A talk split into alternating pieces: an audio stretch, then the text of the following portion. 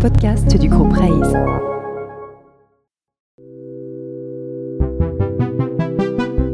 Bonjour à tous.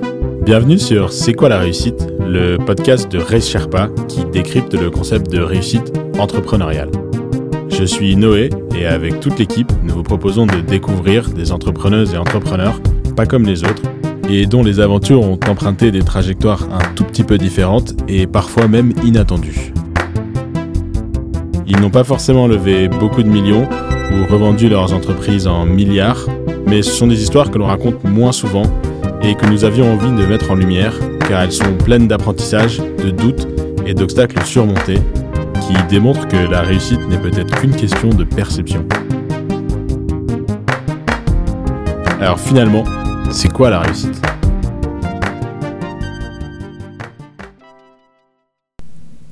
Aujourd'hui, nous sommes ravis de recevoir Jean-Sébastien Bocan, le cofondateur et CEO de la collection.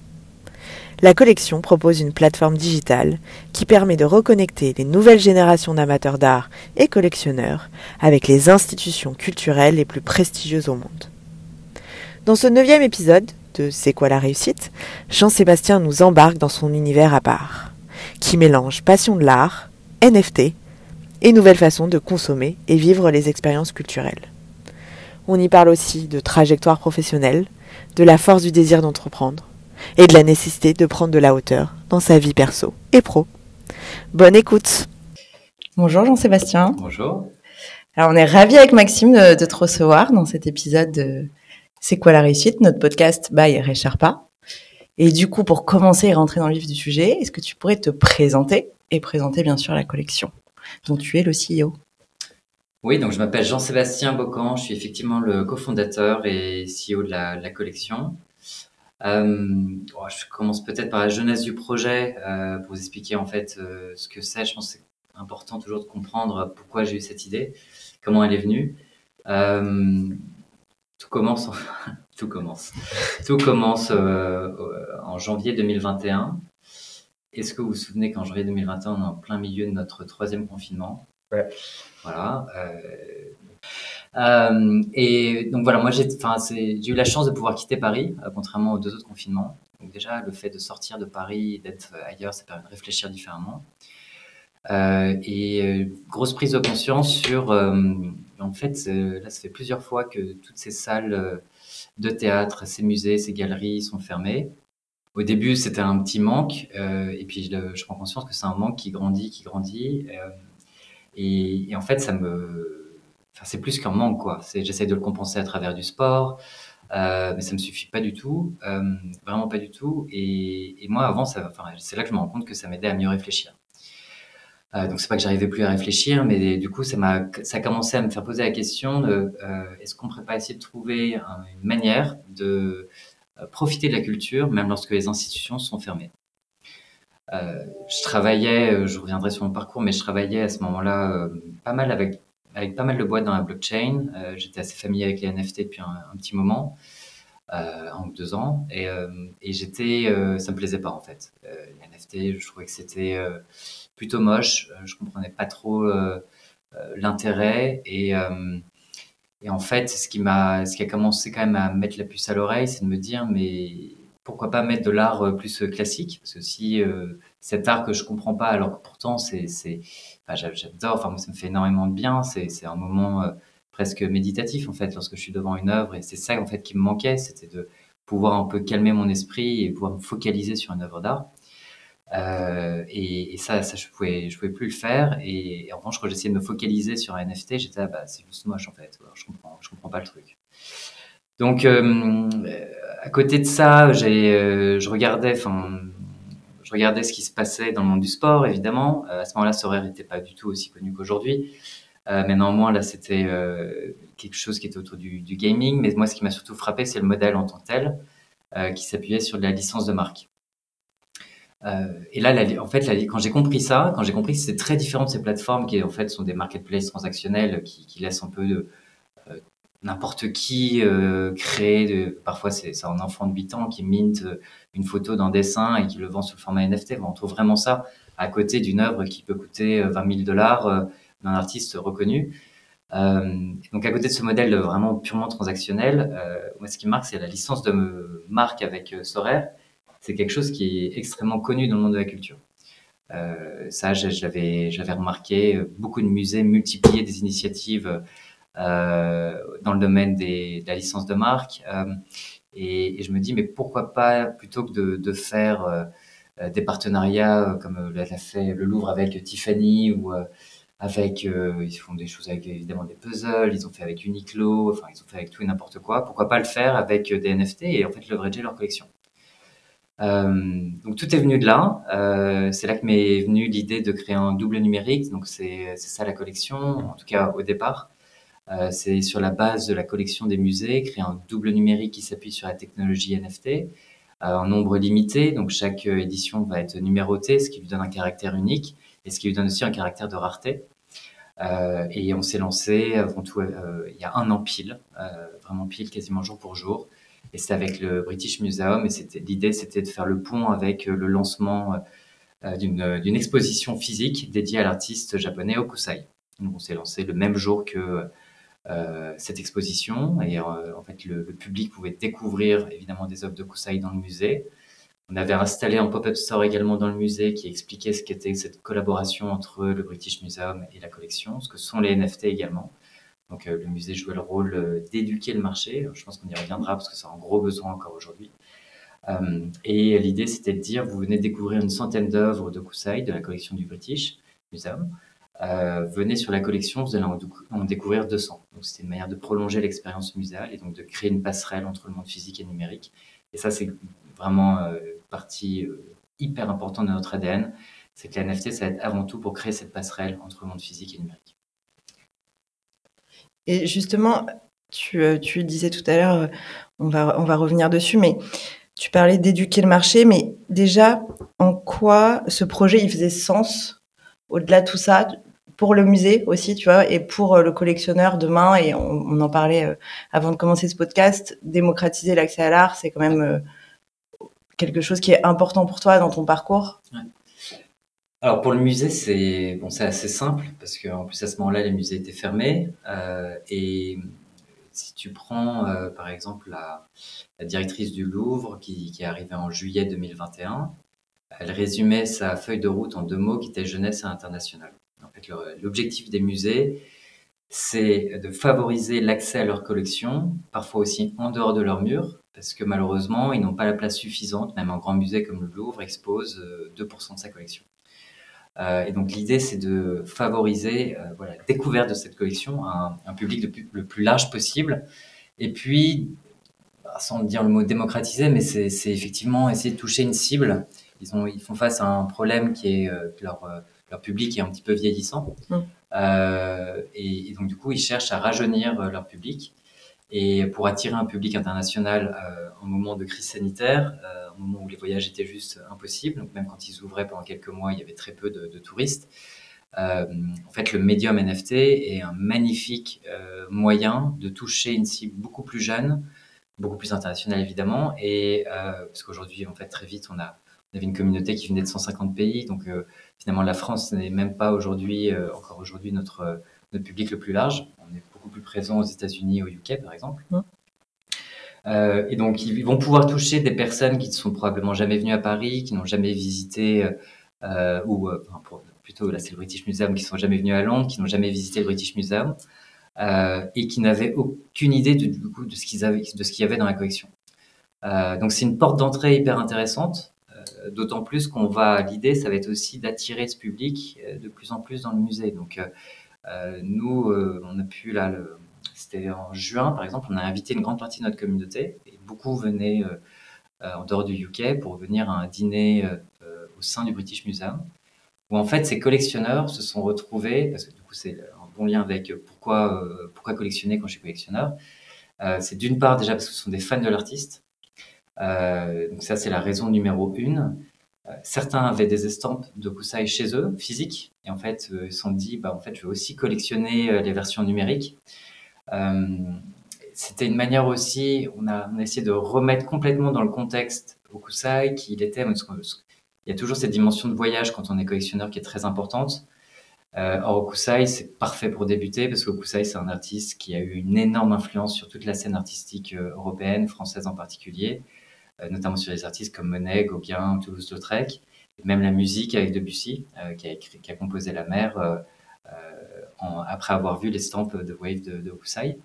Euh, donc c'est intéressant de remettre déjà dans son contexte. Donc on a, créé pas mal de contenu et on s'appuyait sur des conservateurs de musées pour s'assurer d'avoir un niveau, une qualité de contenu euh, qui était au rendez-vous. Euh, donc ça c'est une grosse différence avec les plateformes existantes. Hein. C'est aussi pour ça qu'on a voulu se lancer. C'est remettre une approche curatoriale aboutie. Donc travailler avec des conservateurs de musées, c'est une garantie de qualité. Euh, et puis c'était aussi de retrouver pour ces collectionneurs, retrouver en fait le, le la, sensation de collectionner qu'on a quand on débute une collection. Euh, et donc c'est une collection nouvelle, et donc il y a une espèce d'excitation. Euh, et comme on va, et c'est là où en fait on les, on les surprend aujourd'hui, c'est qu'on commence à collectionner des objets physiques, numériques, donc intangibles. Et euh, en fait, pour, on parle souvent de l'art qui a besoin d'une nouvelle génération de collectionneurs. Et cette nouvelle génération de collectionneurs, dans le cadre des musées, s'apparente à une nouvelle génération de patrons, de, de mécènes. Euh, et, et, donc en fait, on va les traiter en tant que tels. Et quand on les a invités au British Museum, ils n'étaient pas là juste pour avoir une visite privée. C'était British Museum vide que pour eux. Et ils sont arrivés, ils avaient euh, euh, toute une partie du musée qui était euh, complètement vide. On a mis un peu de musique et ils avaient une petite coupe de champagne. Et ils, ils, ont découvert pour certains pour la première fois. Ils s'y attendaient pas. Ah non, ils s'y attendaient pas. Et après, on a eu un énorme dîner dans la salle principale. Et là, on a la chance en plus avec le British Museum d'être dans une salle qui est euh, qui laisse pas indifférent. Mm. Euh, c'est un dôme en verre, c'est un mélange de du. On sent qu'on est euh, dans un lieu archi historique et qui en même temps a une espèce, ça a été très très bien conçu, une espèce de modernité. On est vraiment entre les deux mondes, on est en plein voyage. Et sachant que ça a commencé entre des momies avec une coupe de champagne euh, sans trop comprendre ce qui se passait, euh, on les a mis dans une ambiance qui a fait qu'ils s'en souviendront. Donc, euh, voilà, c'est aussi ça en fait, c'est être collectionneur et puis en fait euh, surprendre cette communauté euh, de plus en plus. Ouais, puisqu'en fait le, mot NFT peut un peu faire peur euh, en, ce moment, mais l'idée euh, via la collection, c'est euh, un peu l'engagement associé et puis la dimension expérientielle aussi que vous associez en fait à l'achat et au titre de propriété de l'œuvre. Quoi, c'est vraiment un acte engagé et quasiment passionné et puis vous vous, mobilisez sur sur les, collectionneurs un peu qui sont, qui sont déjà présents et puis aussi vous essayez de faire adhérer un nouveau public aussi Ah, complètement. On est, on est, on est vraiment, je le répète, sur une nouvelle génération de collectionneurs. Euh, certains sont des collectionneurs d'art traditionnel, euh, d'autres sont euh, des collectionneurs de NFT. Euh, ils vont être extrêmement rassurés plutôt que de voir euh, beaucoup de projets qui étaient, euh, on va dire, pas fragiles, mais qui, avaient enfin, qui étaient des faux projets, vraiment, du fake, et ils ont pour la plupart, perdu pas mal d'argent. Euh, là, le fait d'avoir le STEM, British Museum, Museum of Fine Arts ou de Boston ou, euh, euh, le Leopold Museum, ça rassure. Donc euh, déjà, ils pensent que c'est un projet euh, sérieux. Euh, et puis, il y a aussi des amateurs d'art qui n'ont pas les moyens d'être collectionneurs d'art traditionnel qui ne sont pas collectionneurs NFT parce que les NFT, euh, ils savent pas ce que c'est, ouais. et qui se disent bah, pourquoi pas acheter mon premier NFT euh, sur la collection, pourquoi pas passer de l'autre côté, voir euh, concrètement ce que ça veut dire d'avoir un NFT. Euh, et, et là-dessus, en fait, on, du coup, un prérequis qui est un peu technique, mais euh, c'est de se dire ces personnes-là, on peut pas, en fait, on peut pas être présent dans un musée au British Museum et dire, bah, en fait, pour acheter un NFT, il va falloir que tu achètes de l'Ether, que tu, tu construises un wallet, que tu connectes ton wallet, que tu transfères ces NFT sur ce wallet, et là, tu peux acheter. Bon, là, tu as perdu tout le monde. Ouais, et donc, du coup, on a, voilà, quelque chose qu'on a, qui aujourd'hui commence à être un standard, euh, heureusement, mais, mais à l'époque, il n'était pas du tout. C'était de faciliter l'achat par carte bleue. Euh, et donc, ça, c'est quelque chose qui a énormément plu et qui nous a permis de, aussi de, de à beaucoup de personnes qui étaient hésitantes à franchir le pas parce qu'en fait, euh, on a une volonté de simplifier euh, euh, l'usage, comme beaucoup de boîtes tech, hein, mais, mais, là, c'était un pain point qu'on a vu comme énorme et on n'était pas prêt à se lancer tant qu'on l'avait pas résolu. Et on a pas mal parlé de, donc, de vous et puis des, des, musées, mais il y a aussi une relation par rapport aux artistes avec euh, l'idée de pouvoir monétiser mieux, mieux partager euh, la valeur ajoutée par rapport à ça, notamment via le marché secondaire, etc. Ouais. J'imagine. Euh, comment vous gérez justement cette, euh, enfin, le, le, fait justement d'avoir deux types d'interlocuteurs, même s'ils sont forcément liés, euh, musée, artiste, Est-ce que vous avez déjà pensé à, travailler en direct avec des artistes ou pas Ou le, fait que le musée soit un peu certificateur, ça... Est-ce que tu peux nous en dire un peu plus Oui, bien sûr. le, le, musée, c'est un point de départ ça permet de, toucher une marque forte, une profondeur de collection qui nous permet de, voilà, de, on sait qu'on va avoir du contenu euh, sur le long terme. Euh, donc ça, c'est rassurant déjà. en revanche, ça n'a jamais été une fin en soi. on a toujours voulu aller petit à petit vers la création et donc du coup s'appuyer et travailler avec des artistes. Euh, donc on a, fait une première exposition qui était pure artistes digitaux, euh, avec une galerie d'art spécialisée en art digital basée à Londres, qui s'appelle Anka Euh, et ce qui nous a, l'objectif, c'était de mettre en avant des artistes numériques. Mais l'autre objectif, c'était euh, de créer un dialogue entre un musée et les artistes numériques. En fait, nous, notre rôle, ça va être aussi d'amener petit à petit ces artistes numériques dans les musées. Donc, en fait, on est là pour aider les musées à franchir le pas vers les NFT, mais également aider les artistes numériques à aller dans, les musées. On veut vraiment euh, être une passerelle dans les deux sens. Euh, la première étape, ça a été pendant Freeze New York de créer, euh, d'organiser une galerie à New York où on a fait dialoguer des œuvres d'Egon Schiele d'un musée du Leopold Museum en Autriche avec des, des œuvres d'artistes numériques sur la thématique du corps. Euh, et c'est probablement un souvenir, euh, enfin, des souvenirs les plus forts que j'ai eu depuis que j'ai lancé cette boîte. On avait la conservatrice du Leopold Museum qui était présente à New York euh, avec le directeur du musée, qui parlait entre guillemets au nom d'Egon Schiele, en tout cas qui est une des plus grandes expertes d'Egon Schiele, donc elle sait de quoi elle parle quand elle parle de la thématique du corps de cet artiste. des œuvres d'Egon Schiele, évidemment, un peu partout dans la, galerie, qui sont en fait extrêmement contemporaines. En fait, le fait de les voir euh, au format numérique, on se disait, mais Egon Schiele pourrait être vivant aujourd'hui, ça surprendrait personne. Et dialoguer avec donc, cette même personne qui parle avec des artistes euh, numériques qui étaient également présents euh, sur cette même thématique. Et là, c'était un dialogue passionnant avec des similarités assez fortes. c'était un des moments où j'ai trouvé que là, là, on était sur quelque chose de hyper intéressant. D'ailleurs, je regrette énormément de ne pas avoir filmé ce moment. ou de ne pas avoir eu un micro pour, euh, pour pouvoir euh, immortaliser. immortaliser il va y en avoir d'autres. et, et, justement, si on revient un peu sur toi, parce que là, euh, ça fait, je sais pas, 10 minutes qu'on parle, 20 minutes, tu nous embarques déjà dans ton univers, même si on, ne, moi je connais pas la moitié des artistes, mais c'est pas grave, je l'assume.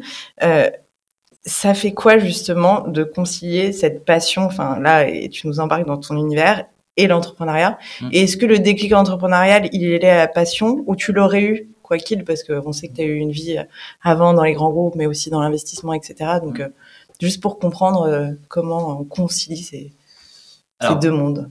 Côté pro, c'est assez simple. en fait, j'ai toujours été passionné par la thématique suivante, qui est comment une entreprise traditionnelle peut capturer des nouvelles opportunités en leverageant des nouvelles technologies. et ça, pourquoi? Parce qu'une de mes premières expériences, Ma toute première était en Australie, c'était extraordinaire. Je rentre à Paris, je veux faire du M&A parce que tout le monde voulait faire du M&A. donc j'ai fait du M&A, j'ai détesté. Euh, en plus, j'ai un caractère qui, qui faisait que ça, ça, ne collait pas. Euh, mais je retiens une chose qui a été euh, déterminante pour tout le reste de, mes choix professionnels, c'est que je me suis retrouvé un moment, à, évidemment, faire un modèle qui était sur un groupe de presse il y avait, un, il y avait une ligne qui était euh, revenu issu d'Internet. Et euh, ni mon manager ni mon directeur savaient comment modéliser cette ligne. Euh, donc on ne parlait pas encore de transformation digitale, euh, mais j'ai trouvé ça génial de voir que des experts euh, comprenaient pas ce qui se passait et que c'était lié à des nouvelles technologies. Du coup, ça, ça m'a poussé à rejoindre. j'ai fait deux choses, c'est que j'ai fait ma thèse de fin d'études, projet de fin d'études, tu connais bien, euh, sur cette thématique. Euh, et je suis resté dans l'univers des médias. Mm. Donc, c'était sur euh, notamment les médias TV, une analyse comparative de la stratégie digitale de TF1, M6 et Canal autour de la, la délinéarisation de contenu notamment, et puis comment, à l'époque, il n'y avait pas encore Netflix en France, il n'y avait pas, il n'y avait pas gros, toutes les plateformes qu'on connaît aujourd'hui. Et quand tu parlais des professionnels du secteur, ils disaient non mais constat, c'est qu'aujourd'hui, les gens, ils regardent juste la télé. Ça, c'est en plus c'est hyper français, c'est que tu restes euh, convaincu de ce qui se passe dans le moment présent et si tu leur demandes de se projeter, euh, ça leur fait pas peur. D'ailleurs, quand je parle de stratégie digitale, en fait, ils n'en avaient pas. Euh, et puis voilà, donc j'ai rejoint ensuite un, un autre groupe, euh, le groupe Solocal. Euh, mais pourquoi Expat Jaune Expat Jaune, euh, qui était un choix euh, que beaucoup de personnes n'ont pas compris. En fait, c'était euh, parce que j'étais, euh, en fait déjà c'était le groupe qui, avait, qui, qui, générait le plus de revenus sur Internet en France à l'époque. C'est le groupe qui venait de passer plus de 50% de revenus sur Internet également. Donc, il avait fait un shift total du bottin print vers le online. Euh, même si je savais que j'allais pas faire euh, toute ma carrière chez mmh. eux, c'était intéressant de comprendre comment un groupe avait justement fait ce shift. Et, euh, et j'étais dans l'équipe partenariat M&A et du coup, c'était justement comment analyser des startups qui vont pouvoir accélérer ce changement. Et ça, c'est pareil, c'est eu un gros impact. J'étais entouré de consultants. Après le M&A, faire du conseil, c'est voilà, c'est hyper classique. Euh, et en fait, j'étais avec des ex-Bain et BCG autour de moi, euh, justement, dans cette expérience. Ils m'ont dit, franchement, on voit très bien, enfin, tu, devrais continuer à travailler cette thématique, euh, mais fais du conseil, comme ça, tu vas avoir plein de use cases, ça va te nourrir. Donc, j'ai fait ça, donc j'ai fait du conseil en stratégie dans la foulée. Euh, toujours spécialisé sur cette thématique. C'est là que la, terminologie transformation digitale est apparue. Il y avait même une équipe qui était un peu dédiée à ça. Euh, et puis ensuite, j'ai voulu passer côté corporate.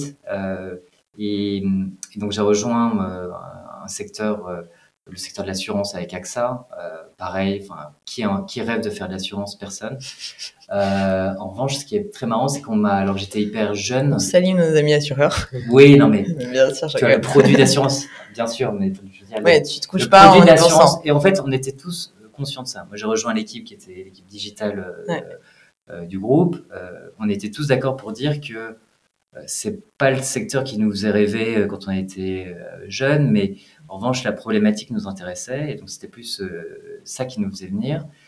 Euh, et c'est là que j'ai compris euh, que, en fait, ce groupe essayait de se transformer, mais de l'intérieur, en, développant eux-mêmes des nouveaux projets. C'est là que j'ai rencontré mon, mon, actuel cofondateur, donc ça n'a pas été inutile ce passage, loin de là. Euh, et, et, justement, en fait, c'est en voyant la multiplication de projets en interne qui mettaient deux ans à sortir au lieu de six mois, euh, qui coûtait 2 millions au lieu de 100K euh, et qui était à côté de la plaque, euh, parce qu'en fait, entre-temps, ça répondait absolument aucune, aucun besoin utilisateur. c'est à ce moment-là que s'est créé AXA Partners. Et, et, donc, moi, j'étais intimement persuadé qu'il fallait s'appuyer sur des partenaires. Euh, et c'est qu'avec des partenaires, je l'avais vu euh, dans, mes, dans, mes expériences passées, c'est avec des partenaires qu'un groupe comme ça peut évoluer plus rapidement. Euh, et, donc, et donc, quand même, le groupe AXA a eu la, enfin, m'a laissé mettre en place un partenariat avec Jumia, qui est équivalent d'Amazon en Afrique, où un ex-burger, en fait, avait, avait rejoint l'aventure. Et ça a été génial. En fait, j'ai mis en place un partenariat en Côte d'Ivoire, au Nigeria, au Maroc, en Égypte. Euh, ça s'est bien passé. Finalement, AXA a décidé d'investir. Ils ont investi aux côtés d'Orange. Ils ont mis 50 millions sur la table pour, euh, voilà, pour continuer, pas que pour l'investissement, parce qu'ils croyaient aussi au digital en Afrique. Euh, et, là, c'est quand je disais que j'aimais bien ce, ce, mélange des deux mondes, entre le mélange du passé et puis des acteurs de la tech, c'est extraordinaire. Enfin, être au Nigeria dans une réunion avec euh, des gars de 30 ans euh, de Jumia face à des mecs de 50 qui font tout sur du papier depuis euh, des années, en plein meeting, coupure de courant, ça surprend personne en fait, et donc on continue de parler. Et, et, bah, c'est ça en fait.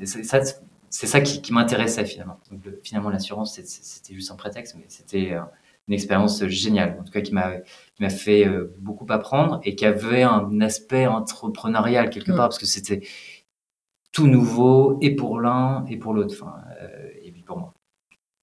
Euh, et donc c'est au même moment que j'ai eu l'occasion de développer justement une nouvelle activité, mais cette fois pour un groupe qui n'a rien à voir. C'est là que je rejoins Sodexo, service donc B2B. pareil, en fait, je pense qu'il y a pas grand monde qui rêve de travailler sur un groupe de restauration collective, euh, parce qu'en plus, on en a une image de malbouffe quand on est jeune, euh, on va pas se cacher. Mais le projet, puis il y a le projet, puis il y a une personne aussi euh, qui, a fait que j'ai voulu les rejoindre. Et le projet, c'était construire from scratch une nouvelle activité qui était une activité d'investissement. Donc, lancer le Corporate VC Fund du, du groupe et mettre en place ce que je, je, venais de voir et qui, pour moi, faisait du sens, c'était coupler investissement et partenariat. Euh, et donc, euh, ce qui me plaisait, c'est que ça avait aussi une dimension très internationale. Et donc, très vite, j'ai pu monter une équipe basée à Paris, mais aussi à New York et à Singapour.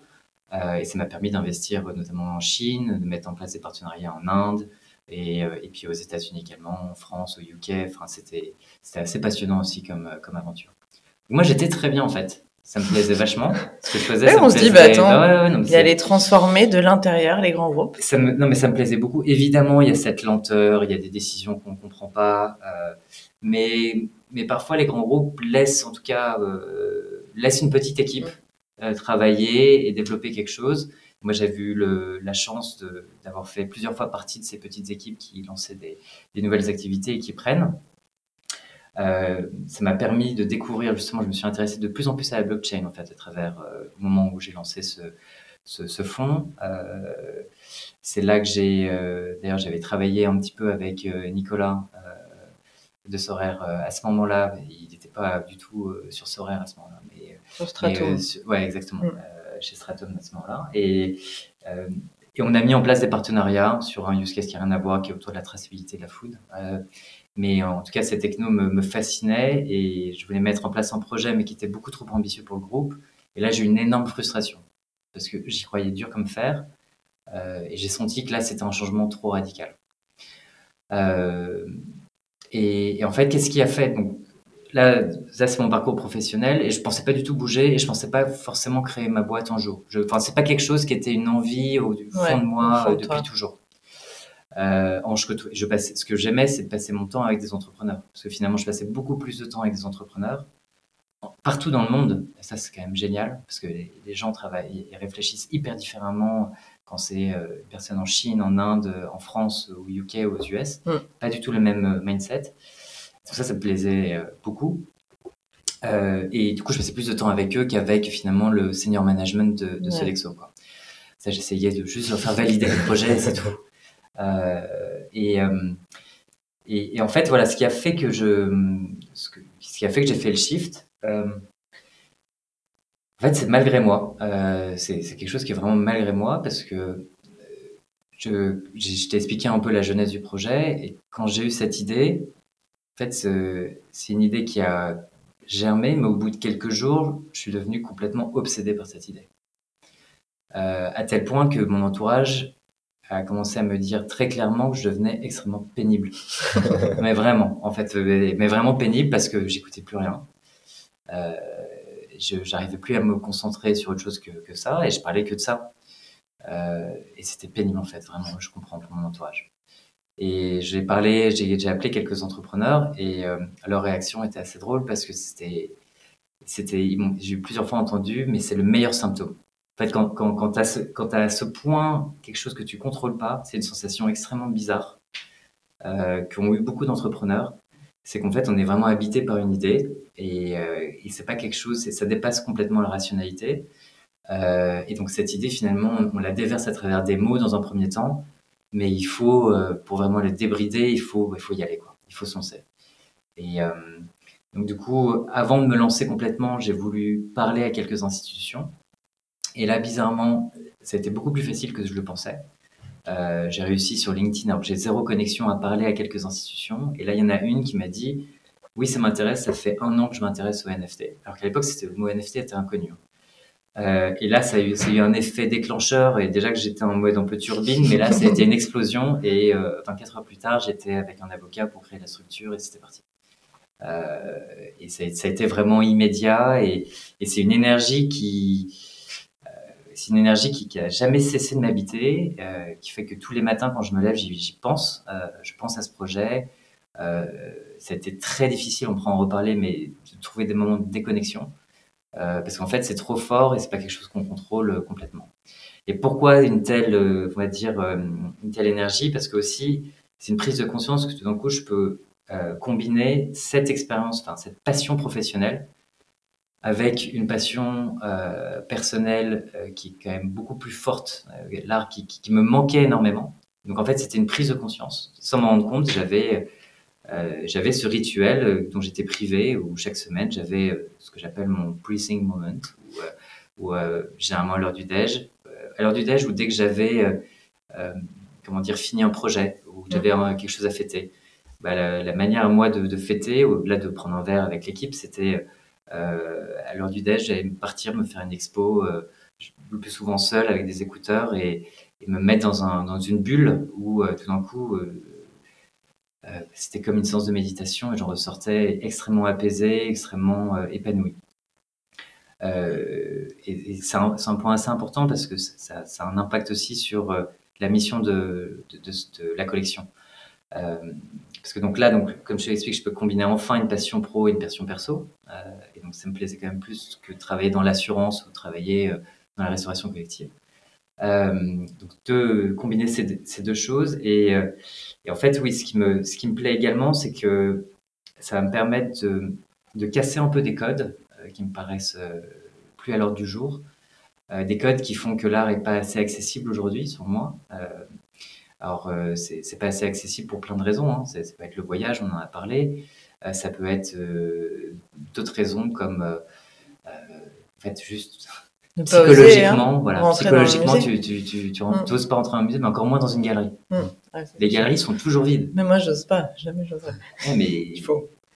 Ce qui est dingue, c'est que dans les galeries, on a des, il y a des expos. à Paris, en plus, on a des, on a des expos qui sont parfois au-dessus de la qualité des expos que tu vois dans les musées, sauf que c'est gratuit et qu'en plus, il n'y a personne. Donc, tu fais pas la queue, tu es dans un environnement où c'est généralement hyper calme. Tu nous donneras les bons plans maintenant. Ah oui, il y en a plein, en plus. Euh, dans le coin, il y en a, a quelques-uns. Euh, et, et, pourquoi l'art? Pourquoi l'art, c'est si important? Parce que pour moi, je pense que ça contribue justement au bien-être. Donc, euh, c'est quelque chose qui est visible pour moi. je pense que là, j'ai bien expliqué, qui a, eu, qui a eu aussi un impact pour mon cofondateur. Euh, Fabien, euh, qui a eu euh, plein de séances de coaching en fait dans des musées. Où sa coach l'amenait dans un musée. c'est pas quelqu'un qui allait forcément beaucoup dans les musées. Et pourquoi? Parce que tu, réfléchis différemment. Tu es dans un environnement où en fait tu vois des choses que tu n'as pas l'habitude de voir, que ça te fait réfléchir différemment, ça te donne des perspectives différentes, et donc ça te fait avancer plus vite. et donc nous, on est persuadés que l'art contribue au bien-être. Et encore plus alors j'ai l'impression que ça fait dix ans qu'à chaque fois quand on parle d'actualité, on dit qu'elle est euh, on va dire négative, mais je trouve que là, elle est extrêmement lourde actuellement depuis euh, depuis deux ans, et c'est pas que depuis euh, bah, il y a la pandémie, les guerres, euh, maintenant l'inflation, c'est la crise à nouveau, etc., etc. Donc l'art, c'est un moment de, d'oubli justement de, de, toute cette actualité et de focalisation sur quelque chose qui est pas forcément beau dans le sens ça te plaît, mais quelque chose qui va te faire un effet et qui va te faire réfléchir différemment. Et tu as parlé de, de, Fabien. Euh, lui, contrairement euh, à ta famille, euh, il était vraiment chaud sur le sujet. Enfin, comment ça s'est mm. fait, cette association? Enfin, vous vous êtes rencontrés dans, un cadre pro. Est-ce que tu peux nous en dire plus, même si, comme tu viens de le dire, on comprend un petit peu plus aussi son, son attrait pour l'art, donc cette, un peu cet intérêt commun, mais comment ça s'est fait? Comment vous avez dit que vous étiez compatibles, que vous alliez vous lancer dans cette aventure ensemble? Alors, la chance qu'on a eue, c'est on a pu travailler ensemble chez AXA, pas du tout sur le projet de Jumia dont, je parlais, enfin de partenariat avec Jumia, mais euh, sur un, autre projet autour du smart home, enfin peu importe. Je me suis retrouvé euh, euh, Scrum Master et Product Owner et je savais même pas ce que ça voulait dire. Mais, mais, je me suis bien amusé, en c'était passionnant et en plus ce projet était, vraiment top. Mais l'avantage c'est que Fab faisait partie de l'équipe, d'ailleurs pas que lui, parce que notre Head of Product faisait également partie de l'équipe. à ce moment-là, il est chez nous aujourd'hui aussi. Euh, et en fait, euh, c'est eux qui m'ont appris à travailler euh, avec cette fameuse méthode agile. Et, on a hyper bien travaillé ensemble. On est extrêmement différents. En plus, moi, je venais du monde consultant extrêmement formaté. Ils ont réussi à, casser justement tous les codes dans lesquels j'étais un petit peu fermé, un petit peu obtus. Euh, et en plus, de manière extrêmement intelligente, on était tous hyper fiers du travail qu'on avait, qu'on avait fait ensemble. Euh, l'autre raison, c'est qu'entre temps aussi, Fabien est devenu expert blockchain. C'est lui qui a développé euh, le premier produit d'assurance basé sur la blockchain. Euh, et donc, c'est quelque chose, voilà, c'est un, des experts en France il n'y a pas photo. et donc, du coup, je l'ai contacté très vite. C'était la recherche du CTO, c'est la, la, première c'est le premier moment de vérité quand tu veux lancer ta boîte, euh, parce que si tu n'as pas un bon cofondateur, euh, tu n'iras nulle part. Fais la rencontre dans un musée ou pas? Non, non, non, non, non, ah non, on s'est appelé, euh, il était à la montagne, et, je me souviens très bien, et la manière, quand je lui en ai parlé la première fois, il, je comprends pas. Je comprends, pas, je, comprends pas. Et je lui dis, bah écoute, digère tout ce que je viens de te dire, parce qu'en même temps, je parlais beaucoup trop vite, je pense que je l'ai épuisé. Euh, et, euh, et, on s'est reparlé, on s'est revu. Et euh, il dit, bah attends, déjà, laisse-moi voir si techniquement, je, sais, je, peux, je peux le faire. Et puis, bah, en fait, en se mettant un peu dedans, déjà, il a compris beaucoup mieux le projet. et en fait, très vite, il m'a dit, ça me tente bien. Et, et là, c'était une première énorme victoire parce que je, c'est pas un gain de réussite du tout. C'est pas un gage de réussite, pardon, du tout. C'est, mais déjà, tu sais que tu vas passer des moments hyper forts avec quelqu'un en qui tu as confiance. Et même si on avait déjà travaillé ensemble, ça reste quand même un énorme pari, parce que c'est autre chose de monter une boîte que de faire un projet dans un groupe. C'est pas du tout le même enjeu. Euh, mais euh, voilà, ça fait un an qu'on est lancé, ça fait un an et demi qu'on travaille ensemble euh, avec Fab. Et, et ce qui est dingue, c'est que ce projet nous fait énormément grandir, énormément. qu'on a vu une complémentarité très forte se créer. Euh, et, l'équipe nous le, nous le, dit assez souvent, ça, les rassure de, nous voir comment on travaille ensemble. Euh, on prend euh, quasiment toutes les décisions à deux. on est vraiment un, binôme, quoi, un véritable binôme. et quand tu travailles avec une confiance à ce point fusionnel, quoi, enfin, avec quelqu'un, tout devient plus simple. ce que je te disais avant, c'est on se dit les choses très très très clairement, très ouvertement. On se réserve du temps par exemple, on a des petites euh, routines, mais on s'est rendu compte à un moment que l'équipe a grandi tellement vite que qu'on passait, euh, alors qu'au début on était deux, quand on s'est lancé, on était deux, quoi. Et, très vite, euh, bah, en étant 30, bah, tu passes, tu quasiment plus de temps ensemble, pas assez. Et donc on se réserve, voilà, le rituel, c'est par exemple la matinée du lundi plus le déj, c'est pour nous deux. Et ça nous assure de ne pas avoir un meeting d'une heure, mais d'avoir le temps de réfléchir posément à des sujets de fond euh, et, de s'assurer qu'on est tous les deux bien au courant de là où on va, qu'on est aligné et, s'il y a des points de blocage, de pouvoir être déminés euh, très vite, euh, très vite dans la semaine. Et justement là-dessus, on sait avec Maxime que vous avez fait un gros travail sur vos valeurs, mmh. définir vos valeurs. Est-ce que, avec l'équipe du coup, qui est très importante pour vous, est-ce que tu peux nous en dire un peu plus sur justement cette vision commune? Où est-ce que vous voulez emmener la, collection? Et finalement quelles sont toutes les valeurs que vous avez? Et, euh, dans la question, il y a aussi parlé de le choix initial de la neutralité carbone qui était hyper important pour vous. Parce que je pense que voilà, sur les sujets euh, NFT, euh, c'est important aussi d'en parler. C'est plein de questions en une, mais bon. Hein, non, non, bah, on va, pas, faire en noir. Donc, le, déjà, la vision, donc c'est. Enfin, notre mission, c'est quoi? C'est de, c'est en anglais souvent, on dit, nous ce qu'on dit c'est unlock the universal access to arts, provide memorable experiences uh, and contribute to general well-being improvement. Donc il y a une dimension de unlock qui est hyper forte. Désolé pour l'anglais, mais c'est très bon accent. Très bon accent. J'aime en français. donc il y, a un côté de unlock qui est vraiment effectivement démocratisé quelque part là et l'accès universel, c'est-à-dire qu'en fait ce unlock il n'est pas que psychologique, il n'est pas que financier, il peut être aussi euh, géographique. Euh, en fait, il va s'appliquer à tout. Il peut être mmh. aussi euh, technologique. tu vois, on peut casser des barrières technologiques parce que le wallet, la connexion, etc. On en a parlé, ça peut être compliqué. Quand on dit le mot art, un moment on pensait mettre le mot culture, mais en fait c'est vraiment le mot art. Mais et là, ça va être de plus en plus visible sur la collection. Mais en fait, il y a dix formes d'art. L'art, c'est pas que la peinture, c'est pas que la sculpture, c'est aussi l'architecture, mais c'est même aussi bah, les jeux vidéo, c'est aussi la télévision, euh, c'est aussi la bande dessinée. Euh, nous, on est en train, c'est aussi la photographie. On, est en train de se développer. Notre, vision, c'est de se développer petit à petit euh, sur chacune de ces verticales. On verra à quelle vitesse on fait les 10, si on fait les 10, mais en tout cas, on est ouvert aux 10. Et ça, c'est un énorme impact. donc c'est ça ce qu'on entend par l'art. Ensuite, le, fait de, fournir des expériences mémorables, c'est euh, une manière de dire qu'on va vouloir créer cette fameuse passerelle entre le monde physique et euh, le monde numérique. Euh, donc on veut que l'expérience sur le site soit mémorable. Enfin, c'est pas là-dessus qu'on va rendre vraiment l'expérience mémorable. Ça va être sur tout ce qu'il y a en plus du simple NFT. Donc c'est par exemple ce dîner au British Museum. ça va être la rencontre avec un artiste, la visite dans le studio d'un artiste. ça peut être voilà, des moments. ça peut être aussi juste recevoir euh, une pièce euh, signée d'un artiste que tu mm. n'aurais jamais eu si tu n'avais pas fait cet achat sur la collection, euh, au moment où tu l'ouvres et où tu le vois, ça va te créer quand même une émotion qui, sera mémorable. et puis le, dernier point, c'est une ouverture qui est beaucoup plus large. On s'est aussi posé la question, mais pourquoi l'art? On aurait pu faire ça dans le sport, oui, le sport, j'aurais pas voulu. mais on aurait pu faire ça sur d'autres enfin, sur d'autres secteurs. Et comme je t'ai dit, c'est qu'on on pense que, en fait, il y a beaucoup d'études qui montrent qu'il y a des, corrélations de plus en plus fortes, euh, enfin, qui montrent que cette corrélation vraiment existe entre le bien-être et l'art. Et donc, euh, nous, on pense que euh, mettre l'art plus dans la vie des gens, ça va contribuer à une amélioration du bien-être de ces personnes. Donc ça, c'est notre vision, point de départ. Du coup, on en a découlé des, des valeurs qu'on a effectivement définies avec l'équipe.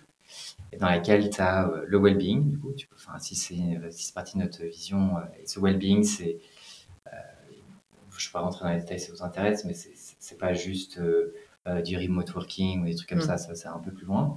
Il y a également la créativité.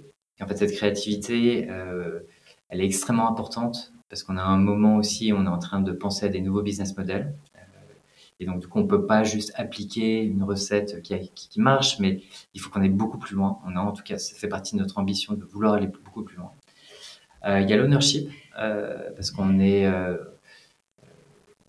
on voit en fait trop souvent. Enfin, on ne veut pas attirer des profils qui veulent qu'on leur dise quoi faire. Mm. on veut des gens extrêmement proactifs et qui se sentent capables de prendre des décisions, quel que soit leur niveau, et des décisions non consensuelles. À un moment, quand il y a un honneur le projet, bah, il va pas. Enfin, l'idée c'est pas de faire une réunion pour s'assurer que tout le monde est aligné. Non, il y a un moment, il faut avancer. On n'a pas le temps pour faire ça. Et justement, c'est le dernier point, c'est l'agilité. Pas dans le sens méthode agile, mais c'est dans le sens ça, ça, nécessite euh, euh, une exigence et on va dire une rigueur très forte. Euh, c'est de s'assurer que on peut tester vite, on peut changer de sujet vite. Ça veut dire que si ça fonctionne pas, il faut vite arrêter aussi. Euh, et comment on peut tester vite un concept et pas attendre qu'il soit parfait pour le tester? Ce qu'on appelle, nous, dans la dimension de la culture, le, quick and beautiful. C'est comment faire. Et on ne peut, pas, on peut pas pousser quelque chose de moche. C'est pas possible. On est, on est dans le milieu de l'art, on va pas faire quelque chose de moche. Mais comment faire quelque chose le plus beau possible en moins de temps et qui, qui est complètement imparfait, on le sait, mais c'est comment se limiter à des features très simples dans un premier temps euh, c'est exactement comme ça qu'on a travaillé avec Samsung, par exemple. Un partenariat avec Samsung où on devait, euh, on devait développer une application pour la télévision. Mmh. Euh, on va être embarqué dans tous les téléviseurs. En fait, on aura une application native qui sera euh, pré-téléchargée sur tous les téléviseurs Samsung, ce qui est quand même génial. et qui va permettre aussi de profiter de son NFT dans la, vie réelle, en fait, chez soi. Parce que les, gens n'achètent pas des NFT pour les garder sur un wallet sur, sur, sur, leur smartphone. Ça, ça les intéresse pas. En tout cas, pas notre communauté. Euh, ce qu'ils veulent, c'est en profiter comme s'ils profitaient d'une peinture, par exemple. Donc, du coup, ils veulent euh, l'afficher chez eux. Il y a de plus en plus de gens qui achètent des frames euh, justement pour ça. Donc, on, voulait faciliter ça et, on est très content d'être embarqué du coup chez Samsung. Et pour développer une telle app, il y avait plein d'angles à faire et on a construit quelque chose. C'est Fabien et puis Wilson, notre head of product, qui ont développé notamment, et leurs équipes qui ont développé une application qui était extrêmement simple mais hyper belle.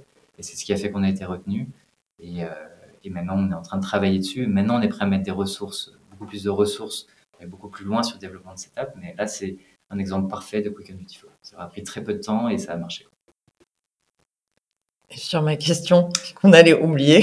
Non, non, bien sûr. après, sur les... Vous avez une forêt au Danemark, je crois. Ouais, oui. Alors, quand on s'est, avant de se lancer, euh, l'été 2021, on s'est lancé au mois de septembre 2021, donc l'été 2021, s'est posé la question de la taxe sous-jacente qui était, on a voulu aller sur Ether, Ethereum, euh, qui est qui est fortement consommatrice d'énergie, enfin qui l'était. Euh, c'est plus le cas depuis euh, le fameux merge il y a quelques mois. C'est la première fois quand même qu'une industrie peut dire qu'on baisse notre consommation d'énergie de 99,9%. Je pense que c'est, de toute façon, c'est imbattable. ça monte. C'était extrêmement décrié et on le savait. Et c'était la raison aussi pour, pour laquelle certaines institutions ne voulaient pas se lancer, parce que c'est à cause de, l'empreinte carbone. Et on savait que c'était juste une histoire de, temps. On s'est dit, on va pas rester les bras croisés euh, et attendre que le, euh, cette technologie s'améliore euh, dans ce sens pour, euh, pour essayer de compenser. Euh, et on voulait être carbone neutral, voire même carbone négatif. Donc, du coup, on a mis en place trois choses. Euh, la première chose, c'était que euh, au tout, tout, tout début, on, achetait un arbre pour chaque NFT qu'on mintait, qu'on vendait. Euh, après, on s'est dit, bon, c'est mignon, mais on pourrait quand même aller un peu plus loin et travaillons avec des pros. Euh, donc, on s'est rapproché d'abord d'une société qui s'appelle Green Element, euh, qui nous a permis de nous auditer et de savoir exactement quelle, quantité de CO2 on avait généré. Et, euh, et, donc ça, c'était l'étape, on va dire, zéro. L'étape 1, c'était de compenser immédiatement cette euh, quantité de CO2. Et là, on a fait, toujours avec Green Element, euh, ce qu'on appelle du biochar. Le biochar, ça permet en fait d'absorber du CO2. Donc ça nous a permis d'être neutre immédiatement. Et en parallèle, on voulait s'inscrire dans une démarche beaucoup plus long terme, où là, c'est vraiment à horizon 5, 10, 20 ans, euh, où en fait, on a, on a voulu participer à la reforestation euh, d'une forêt au Danemark. Euh, et euh, voilà, et donc ça c'est ça c'est avec Écoterie. Écoterie, ouais, merci. Euh, Écoterie. Tu peux nous embaucher en fait, c'est bon. Ouais, donc, vous suivez mieux que moi. Euh, non, non, voilà, Écoterie, qui est en plus qu'on a vu. Fab, c'était hyper important pour lui. D'ailleurs, c'est, il a vraiment été sur place pour aller visiter cette forêt. on ne voulait pas faire du market. On voulait s'assurer que en fait, c'était baqué par des chiffres. Mm. Donc, euh, audit externe, euh, ensuite être neutre par quelqu'un, enfin, par, euh, par Green Element et avec Écoterie, avoir une démarche aussi de long terme, ça nous semblait être la seule manière d'être crédible et puis même d'être aligné avec, avec nos valeurs. Donc, donc voilà, ouais. on a, on a jamais, et il y a peu quand même d'industries qui peuvent se dire être carbone neutral. Euh, et les NFT euh, vont l'être de plus en plus, voire même être positifs. On veut une corrélation avec un impact positif sur l'environnement grâce à cette reforestation et notre croissance. Vous avez lancé la, enfin vous allez lancer la, photo avec euh, l'AFP. Vous avez euh, publié ça récemment, euh, super intéressant. Est-ce que tu peux nous en dire un peu plus sur les cas d'usage, peut-être que vous avez en tête sur, parce qu'il y a peut-être un peu moins d'attachement à un tableau sur le sujet beauté, mais là c'est plutôt lié à de l'événementiel, à une prise de photo, une prise de vue. Euh, il y a moins aussi le, le côté peut-être le côté exposition et tout euh, se, se retrouve, mais peut-être le côté euh, un peu plus la dimension aller visiter ou autre. comment vous voyez ça, ou même le fait d'exposer grâce au télé Samsung son, son œuvre. Enfin, il y a aussi cette idée-là de, pouvoir exposer les photos, mais comment, comment ça s'est fait et comment vous voyez développer, tout ça Alors, l'AFP, c'est un partenaire qui est assez génial parce qu'ils ont une, ils ont une quantité de. Ils ont 16 millions d'œuvres, je crois. Euh, donc, déjà, c'est des œuvres archi iconiques. Euh, et on commence avec Bernie Sanders, euh, cette fameuse photo de Bernie Sanders. Moi-même, je ne savais pas du tout que c'était un photographe de l'AFP qui l'avait prise. Avec son masque. Exactement, avec son masque et ses, ses belles moufles. et. Et, et, donc, donc voilà, et Gainsbourg qui brûle un, son billet de 500, pareil, c'est assez, assez, magique. Euh, on veut, alors là, l'objectif, euh, c'est d'être, euh, de créer un lien avec le physique qui est euh, immédiat, euh, pour plusieurs raisons. La première, c'est que on aura une galerie. En fait, l'idée, c'est de s'inscrire dans une vente aux enchères qui a lieu le 5 novembre. Okay. Donc, c'est une vente aux enchères physique. Et c'est la première fois que pendant cette vente aux enchères, qui aura, donc c'est une vente aux enchères de photos physiques euh, de l'AFP, euh, plus 3 NFT. Il n'y en aura que 3, il y en aura 10 autres par la suite, mais euh, ce jour-là, il y aura 3 NFT. Euh, et c'est la première fois en fait que pour les 3 NFT, des personnes vont pouvoir mettre enchérir, enchérir merci, sur notre plateforme en Ether et participer en fait à une enchère physique alors qu'ils sont potentiellement à New York ou, ou ailleurs, ou au Japon, peu importe. Euh, donc en fait, on aura des personnes sur place qui vont enchérir pour les autres, comme, comme si c'était au téléphone. Sauf que, grosse différence avec le téléphone, c'est que tout se faisait en, euros, en dollars. Tu avais tout un process aussi pour t'inscrire à ce type de vente qu'on va simplifier et qu'on va permettre directement sur la plateforme. Donc, pour un membre de notre communauté, enchérir sur cette vente aux enchères ou enchérir sur des enchères qu'on fait régulièrement, il n'y en a pas en fait. C'est tout aussi simple. Donc première chose, donc c'est être lié à un événement physique qui va qui va être présenté également dans le monde physique puisqu'il va y avoir une galerie, la galerie Elia, euh, qui pendant du 26 octobre au 5 novembre va présenter les œuvres au public. Euh, on va vouloir faire participer le public, on va en fait aussi les faire voter sur quelles sont vos 10 photos préférées de, de cette expo euh, de photos physiques. Euh, et en fait, ce seront 10 photos qui vont être sélectionnées et qui seront mises en vente euh, par la suite sur notre plateforme sous le format NFT également. Donc c'est vraiment cette fois, c'est notre communauté qui choisit. On les fait vraiment participer. Et ensuite, sur le produit en tant que tel, tu achètes un NFT qui te donne accès à une photo euh, qui va être signée du photographe.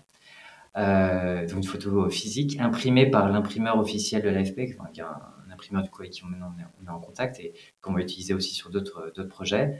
Euh, et l'idée, c'est qu'en fait, ton NFT, c'est un pass pour avoir aussi cet objet physique. Euh, et ça, c'est vrai pour le, premier utilisateur euh, qui aura les photos signées. Les autres, si c'est revendu sur le marché secondaire, pourront toujours aussi l'imprimer avec ce même imprimeur. Euh, on est en train de voir, on ne pourra pas, à mon avis, avoir, dans, si on se projette dans 10 ans, on ne pourra pas avoir le photographe qui signe toutes, toutes, ces, ces, versions, mais tu pourras toujours avoir accès quand même à une version officielle voilà, de, de, la photo. Donc du coup, on veut vraiment créer ce lien complet. Et puis d'autres mais ça, c'est plus des petites surprises, comme on l'a fait avec le, British. C'est en fait, c'est hyper intéressant de visiter les archives euh, de l'AFP. Et puis, il y a d'autres petites choses à visiter à l'AFP qui sont passionnantes. Et ça, ce sera des petits add-ons pour tous nos collectionneurs. Hyper cool. la dimension NFT permet l'accès au, physique et, vice-versa. Super intéressant. Et justement, là-dessus, euh, toi, c'est dans l'art et on a vu les verticales. C'est quoi ta vision là des, des dérives du marché? Parce que c'est intéressant de l'aborder avec toi sur les NFT et finalement tu te dis ça va aller dans le bon sens et finalement ce qui va rester c'est vraiment ces NFT qui auront euh, qui seront adossés à une expérience physique. Enfin, comment tu vois les choses, toi? Enfin, Si tu as une vision à ton, échelle, je pense que tu en as une. Oui, bien sûr. Euh, même si c'est un, c'est un marché qui, tu vois, quand, c'est ta première boîte, commencer sur un marché pareil, c'est quand même, euh, c'est quand même, euh, ouais, on parle de roller coaster tout le temps, mais là, c'est, pire que ça. En fait, c'est, ça a commencé avec une croissance complètement délirante. On savait que ça n'allait pas durer, ça pour le coup, on n'était quand même pas dupes. Euh, mais ça a chuté quand même très, très, très, très brutalement. alors nous, quelque part, évidemment qu'on aurait aimé que ça continue de grandir, mais le problème, c'est que le nombre de projets pourris qui se, qui se, lançaient chaque semaine, c'était vraiment chaque semaine, euh, ça commençait à polluer complètement euh, l'écosystème. le message derrière. Euh, ça, ça abîmait complètement l'image des NFT. Et finalement, en plus, les journalistes se sont focalisés sur ces projets un peu pourris. Euh, voire très pourri, euh, et, et, ont complètement oublié de occulter le reste, en fait, tous les projets intéressants. Et il y en a, y en a encore plein, heureusement. Euh, donc, il y a un assainissement du marché qui est extrêmement positif. nous, on savait aussi que s'appuyer sur des marques fortes, que sont ces institutions, ça rassure et donc du coup le marché il est toujours là, même s'il a baissé, il est, il est, toujours là. On parle quand même d'un marché qui est autour de 1 milliard par mois. Alors certes il était plus de 5 ou 6 encore au mois de janvier ou février. Euh, mais, mais il est là encore. Euh, et en plus, en, volume, il est en train de reprendre depuis le mois d'août. Donc, c'est, le marché se transforme, euh, il s'assainit. et effectivement, cette dimension utilitaire, elle est de plus en plus importante. elle est, c'est, une tendance de, fond qu'on avait en tête depuis le début et qui est en train de se confirmer. et même dans, dans l'univers artistique pur, où là, typiquement, il y a un projet hyper intéressant euh, qui, est sorti, avec euh, euh, l'artiste Frank Stella aux États-Unis, où en fait, tu achetais un, NFT qui, te permet d'avoir une représentation 3D d'une œuvre. Et en fait, cette représentation, cette représentation 3D de l'œuvre est compatible avec l'impression 3D. Donc, si tu veux, tu peux l'avoir chez toi également en 3D. Et, c'est avec un artiste contemporain que j'aime énormément, complètement inaccessible du public. Euh, aujourd'hui, c'était un, je pense qu'il y a beaucoup, beaucoup, il y a des millions d'amateurs de, de, cet artiste, mais personne, enfin très peu peuvent, peuvent s'acheter une œuvre de cet artiste. donc là, du coup, c'était accessible. Enfin, quand je dis accessible, c'est que c'est, c'était à moins de 1000 dollars. Donc, donc oui, c'est accessible. Et, j'aime bien cette dimension de rendre l'art plus accessible de manière générale. Euh, on parlait des pain points des, des, artistes, mais, même aujourd'hui, les artistes, je pense que tu n'es jamais, jamais devenu artiste euh, pour satisfaire une dizaine de collectionneurs richissimes euh, et c'est tout. quoi. tu es devenu artiste parce que déjà, c'est une manière de s'exprimer, mais cette expression, tu aimerais qu'elle soit partagée au plus grand nombre. et finalement, les galeries, les galeries font un travail remarquable, c'est pas, mais le, malgré elles, elles sont forcément limitées à leur réseau de collectionneurs. Euh, elles sont limitées aussi à leur point de vente, sauf des grandes galeries, mais sinon les, galeries généralement ont un ou deux points de vente, enfin une ou deux galeries. Euh, certaines sont internationales et donc euh, par exemple les Perrotins, c'est un, très bon contre-exemple qui permet à un artiste d'être visible ou un Tadeusz Repak d'être visible dans plusieurs villes dans le monde et ça c'est génial. Pour les autres, ça reste hyper local et donc finalement l'artiste a du mal à émerger international et en fait, c'est ça ce que permet aussi les NFT. Ça, permet de, toucher un public plus large, exactement comme pour les musées. Et puis également d'avoir une interaction en direct avec ses collectionneurs. Euh, parce que la pratique euh, courante, c'est avant d'acheter, tu vas parler avec l'artiste. et l'artiste va te répondre. Ce qui était inimaginable avant. Avant, tu parlais avec l'agent de l'artiste. Quand tu es invité au vernissage d'une galerie, tu ne peux pas parler euh, en fait à l'artiste parce que le directeur de la galerie va s'assurer qu'il ne parle uniquement qu'aux gros collectionneurs en gros des millionnaires, milliardaires, euh, et toi quand tu arrives, tu es un peu poussé du, coude en mode attends, attends, là il y, a, quelqu'un d'important qui arrive, tu lui parleras plus tard. Euh, voilà, et ça c'est une manière de rendre cette proximité beaucoup plus simple. Et euh, tu parlais tout à l'heure de, des montagnes russes. Ça a été quoi finalement la, plus grosse difficulté, peut-être la plus grosse, la plus grande fierté là que vous avez avec Fabien sur l'année passée, parce que la première année c'est quand même une année euh, hyper importante dans la structuration euh, d'une start-up comme la tienne. On en parlait un peu avant, mais moi j'ai l'impression que j'ai sont écoulés 5 ans là. Il y en a beaucoup qui disent ça quand même. C'est ouais, c'est bizarre parce que certains doivent te dire, euh, moi j'ai l'impression que c'était hier, moi j'ai l'impression que c'était il y a extrêmement longtemps. Je, en vrai, je sais pas quelle est ma, ma plus grande fierté. Je, je, pense que, en fait, tout simplement, ça a été ma première signature avec le British mm. Museum. En fait, c'est ce point de départ, il était beaucoup de gens en fait autour de moi me disaient euh, bon bah bon c'est le même mais j'y crois pas trop quoi. Euh, et quand tu as une institution euh, aussi aussi belle qui te fait confiance, alors que t'es même pas lancé, que tu n'as même pas eu l'occasion de traverser la Manche parce que c'était impossible pour les rencontrer et que tu les connaissais même pas, que tu les as contactés sur LinkedIn. Qu'est-ce que tu ressens? Bah, j'étais excité, mais là, j'ai l'impression que j'ai, je veux aller hyper vite. Ce que je ressens, c'est vitesse. Le premier mot qui me vient, c'est OK, maintenant, je veux vraiment y aller. Je veux, je vais, j'ai tout me donner, mais je veux vraiment euh, ce sentiment de fusée qui est un peu ridicule, mais euh, ouais, là, j'étais inarrêtable.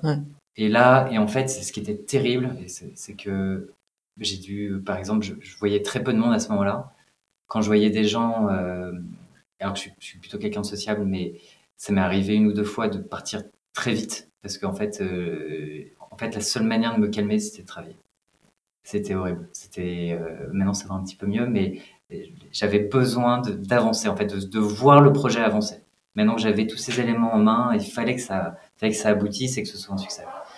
Une excitation juste démesurée, démesurée. Voilà, ça c'est ma plus grande fierté, je pense, euh, cette première signature. Et après, le peut-être le plus gros stress, euh, bah, c'était, euh, en fait, c'était au même moment qu'une belle galerie, tu vois, où on était à New York, c'est une première galerie, c'était un, événement, l'événement était parfait, mais c'était le début d'une chute du marché que j'ai sur ressenti en étant aux US, ce qui était une très bonne chose parce que je suis rentré en France archi convaincu que c'était pas une petite crise, quoi, que c'était mm. pas une petite baisse, mais qu'il fallait le prendre extrêmement au sérieux. Bah, parce que là-bas, c'est pas compliqué. J'ai rencontré des, pas mal de personnes qui travaillaient dans la tech, qui se faisaient virer. Euh, T'as Y Combinator qui sort euh, une presse en expliquant que ça va durer 24 mois. Euh, je crois que c'est Sequoia qui sort aussi Ouais. une presse en disant euh, et ça jour sur jour en fait tout- tous les jours. En gros j'ai passé une semaine aux US où j'entendais des gens qui alors que j'étais archi excité c'était euh, c'était une galerie pour nous c'était euh, et on n'avait pas encore signé de musée aux US donc c'était un, vrai test et, euh, c'était hyper important pour nous puisque c'était un énorme invest mais il y avait une anxiété ambiante qui a fait que j'ai j'ai ressenti un stress et une espèce de panique. Euh, euh, je suis rentré en me disant euh, surtout prends aucune décision. C'est la première chose que je me suis dit, c'est surtout tu, tu là je, sentais que je réfléchissais, j'avais pas la tête froide, euh, mais les signaux étaient euh, monstrueux. J'ai aussi mes fonds qui, euh, nos invests qui, m'ont expliqué, qui me faisaient passer tous ces toutes ces presses de Sequoia ou autres, enfin, je les avais déjà vus, où j'étais ah, ok, donc eux aussi, ils ont quand même, ils commencent à comprendre qu'il y, a quelque chose. Et, et voilà, je, suis, je me suis posé quand j'appelais mon Fab, justement, qui lui était à, à Paris. Je sentais qu'il y avait un décalage total, euh, que c'était pas suffisamment perçu en France, euh, et que c'était pris un peu à la, légère. Euh, et voilà, ensuite j'ai voulu me reposer, pas paniquer, et prendre des décisions les, semaines qui ont suivi. Mais rapidement quand même. Peut-être avant de passer aux questions de fin, bon, il y a beaucoup d'actu, on a vu l'AFP, Samsung. Est-ce que tu aurais une autre actu éventuellement à nous partager? Et puis, qu'est-ce qu'on peut te souhaiter avec Anso et toute l'équipe euh, pour, pour les années à venir Euh, alors oui, il y a d'autres actus. Euh, on va bah, demain, enfin donc dans quelques jours, on va lancer un nouveau modèle également avec un artiste contemporain qui est actuellement exposé au musée Guimet, donc musée spécialisé en art asiatique, un très beau musée. Euh, il s'appelle Yang Jiechuang, euh, un artiste chinois qui habite à Paris. Euh, où là, en fait, euh, un peu comme la photo, euh, c'est un artiste qui est aujourd'hui inaccessible et euh, en fait ce qu'on a voulu c'est le rendre accessible et on va mettre en vente une centaine de, de NFT qui vont te permettre, qui sont autour de 2000 euros, enfin entre 1008 et 2000, et qui vont te permettre d'avoir une œuvre physique de cet artiste. Dont la place est vraiment dans les musées, donc du coup ils ne font pas du tout à ce prix-là d'habitude. Simplement, ça, ils souhaitent vraiment toucher un nouveau public. Parce que je vous ai dit, c'est pas qu'une intuition, c'est que c'est aussi à force de partager avec des, avec des artistes. Euh, ils souhaitent tester le médium. euh, et, euh, et, et donc voilà, on, a, on a ce projet-là qui, qui, qui est assez passionnant. Euh, qu'on lance en plus en partenariat avec Connaissance des Arts euh, et Aika, donc il y a une dimension metaverse euh, Ok. euh, qui, qui va être aussi intéressante. Euh, et puis l'autre actualité, mais ça c'est pour un peu plus tard dans l'année, c'est le lancement d'une autre verticale autour de la bande dessinée. En fait, il y a les 100 ans de Dupuis euh, qu'on va fêter. Donc, à cette occasion, on va, on va lancer cette verticale avec, euh, avec là vraiment une expérience qui n'a rien à voir avec ce qu'on propose aujourd'hui. Donc là, c'est c'est vraiment quelque chose, euh, quelque chose de nouveau. Ouais. Et du coup, on arrive à la fin. On a quelques questions rituelles. La première, elle est peut-être un peu plus simple pour toi.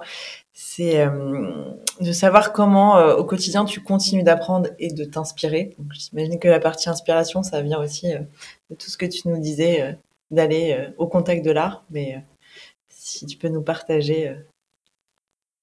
Alors, les... ouais, c'est aussi parler avec d'autres entrepreneurs. C'est parler, tu vois, il y a des gens, enfin, c'est ma première boîte.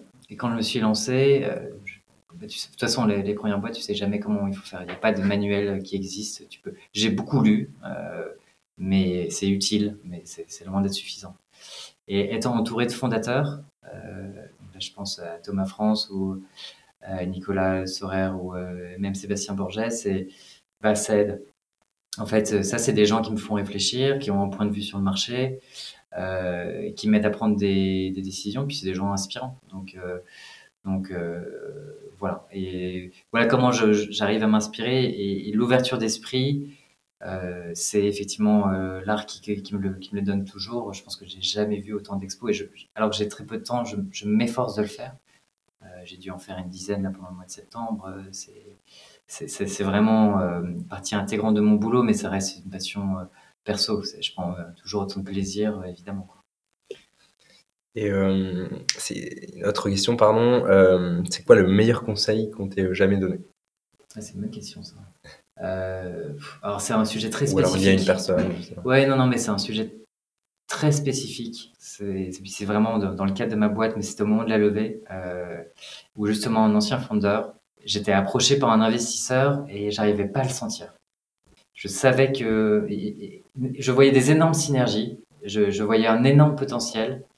euh, et, et en fait, le conseil que m'a donné euh, un, un des cofondateurs qui nous, qui nous soutient, c'est en fait surtout soit fais-toi une idée de quelle proposition tirer.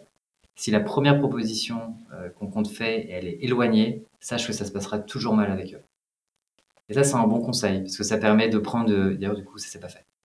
Euh, parce que la, la- la proposition était, était éloignée. Et en fait, plutôt que d'essayer de trouver Ouais, un juste milieu, compliqué.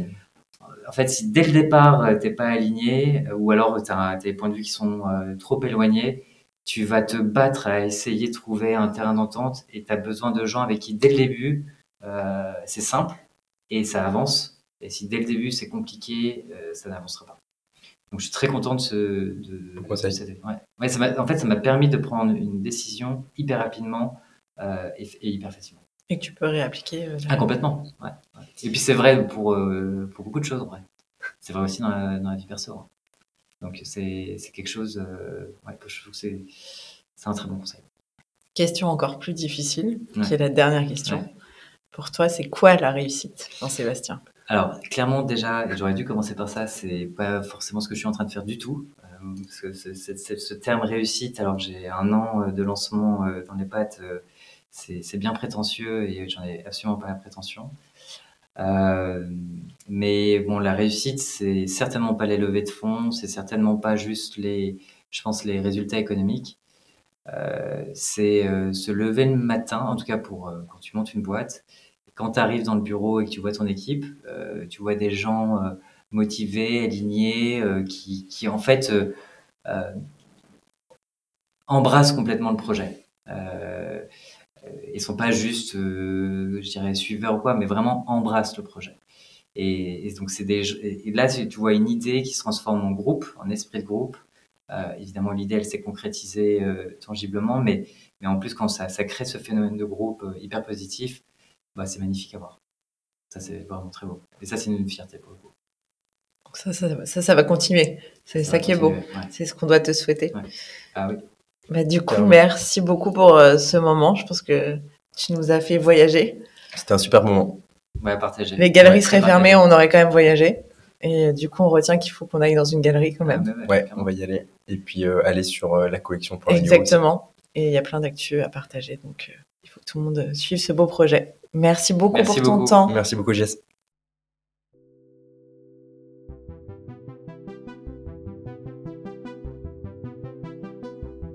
Et oui, malheureusement, c'est déjà fini. Alors, si vous avez euh, aimé cet épisode, n'hésitez pas à liker euh, ou à commenter. Et vous pouvez toujours nous envoyer vos remarques sur fdd.raise.co. On est preneur de tous vos avis. À bientôt!